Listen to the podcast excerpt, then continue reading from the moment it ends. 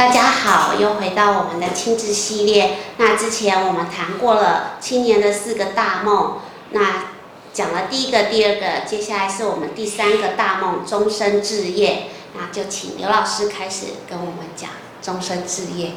好的，我们呃谈到这个年轻人，呃，不管是大学生或者是呃进入社会。那他们对人生的梦想啊，那我们谈到第三个是终身的置业。那这个谈到置业，它就不只是职业啊。那当然，呃，很多年轻人很关心工作的问题，嗯哦，出路的问题，收入的问题。但是这个只是呃眼前的，啊，只顾把生活照顾好。但是呢，呃，年轻人不只是要看眼前，而且要看得更长远，哦，所以他在这边谈到终身的志业。嗯。那这个志业呢，是也有呃事业。也有志志向啊，或者是你的呃理想、你的愿景，嗯，呃这个部分，那我觉得这个呃有些时候不是那么容易，呃，那呃我们的至圣先师啊，孔老夫子，他说，呃十五岁，呃志于学就。开始立志学习，嗯，呃，然后到三十而立，呃，所以到三十岁的时候，才建立好他的所谓人生的志向，嗯，啊、呃，然后四十不惑，对，不不迷惑，不疑惑，那所以呢，呃，一个年轻人，呃，十几岁、二十岁。然后你开始寻找你的这一生，你的志向是在哪里？嗯，嗯，所以我想说，这个呃，终身的志向，它是一个寻找的过程，呃，而不是说呃，像逛百货公司一样，嗯，哦，你去看一看，然后呃，看中意的就就把它买下来。我想，呃，终身志向不是呃路边购买。就就有，而是要去寻找。那我想寻找呢，它大概有几个方向。呃，那第一个呢，当然就是呃对自己的了解，呃，对自己的生命，对自己的成长的经历，呃，对自己的上天所赋给你的美好的条件，你的才华、你的天赋、你的嗜好、你的这种。兴趣，啊，去去探讨，当然也包括说，你从呃学习当中，呃，不管是一些才艺的方面，或者是课业的方面，你的选择，呃，你选择的是是哪一个科系，这个科系相关的的工作或者人生的志向，有有哪些方面，呃，所以我想。呃，对自己生命的探讨，呃，还有对自己，呃，跟父母的关系、家族的关系，呃，或者这个家庭里面，他呃，所谓祖传的家业是什么？呃，所以有些人他在寻找人生的志向的时候，他也会去想。那我的父辈、我的祖辈，他们做了一些什么？有没有一些呃很好的对社会、对人生也很有很有创意、很有贡献的东西？我作为一个子孙，我可以传承，我可以继续啊。那继续这个家庭的呃主业是不是我的兴趣？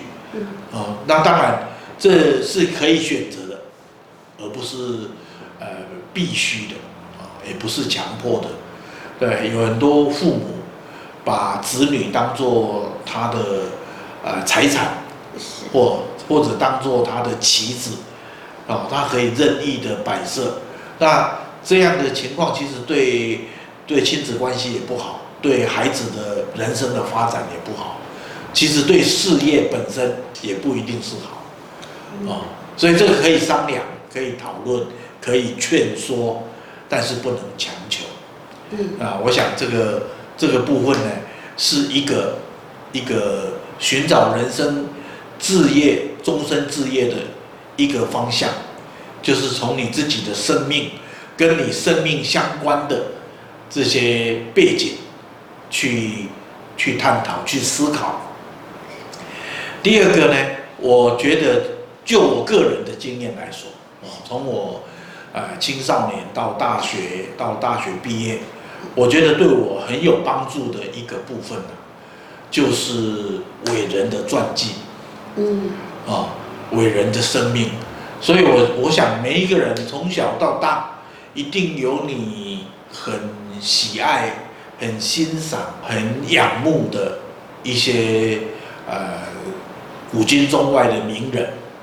哦，当然，如果我是热衷于。呃，运动啊，艺术啊，哦，一定有这方面的大师啊，这种专家啊，哦，我我可以去，不只是学习他的这种技巧，嗯，哦，他的一些卓越的表现，呃，更重要是学习他的奋斗的过程，哦，他怎么从一个初学者，然后慢慢的变成一个在。任何一个方面呢，有伟大的造诣的一个人，啊，他这个过程，他这个呃的他的思想，啊，甚至他的很多的转折，呃，有没有曾经遭遇到很痛苦的撞墙的一个阶段，啊，有没有曾经经历过惨痛的失败，哦，甚至到呃要放弃的一个关头。那他怎么通过那一个最困难的阶段？嗯，哦，我想对这方面的一些呃学习吸收，对我们自己的人生也会很有帮助。哦，那像我我个人对呃，比如说呃一些伟大的人物啊，比如说像印度的国父甘地啊，嗯，哦，他的他的这种。人生啊，他的对生命的那一份呃爱呀、啊，哦，然后对真理的坚持啊，嗯，哦，那呃，我觉得是让我非常的仰慕的，哦，那当然还有很多其他的呃伟人，包括我啊、呃、所遇见跟从事的道德重整的创始人，嗯，啊、呃，弗兰克·普克曼博士。他的他的人生，他的传记也对我很有帮助。呃，美国的有一位在南北战争的时候的总统叫林肯，嗯，啊，所以我想林肯的的一些生命，他的思想，呃，他的面临人生的一些重大的抉择，那对我也很有很有帮助。哦，所以我想，呃，去看一些传记。这是一个也也是一个很重要的一个部分。谢谢你的聆听。生命因为学习成长，带来更多的可能性以及爱与平静。欢迎关注分享我们的频道，也欢迎透过脸书和 YouTube 与我们有更多的互动。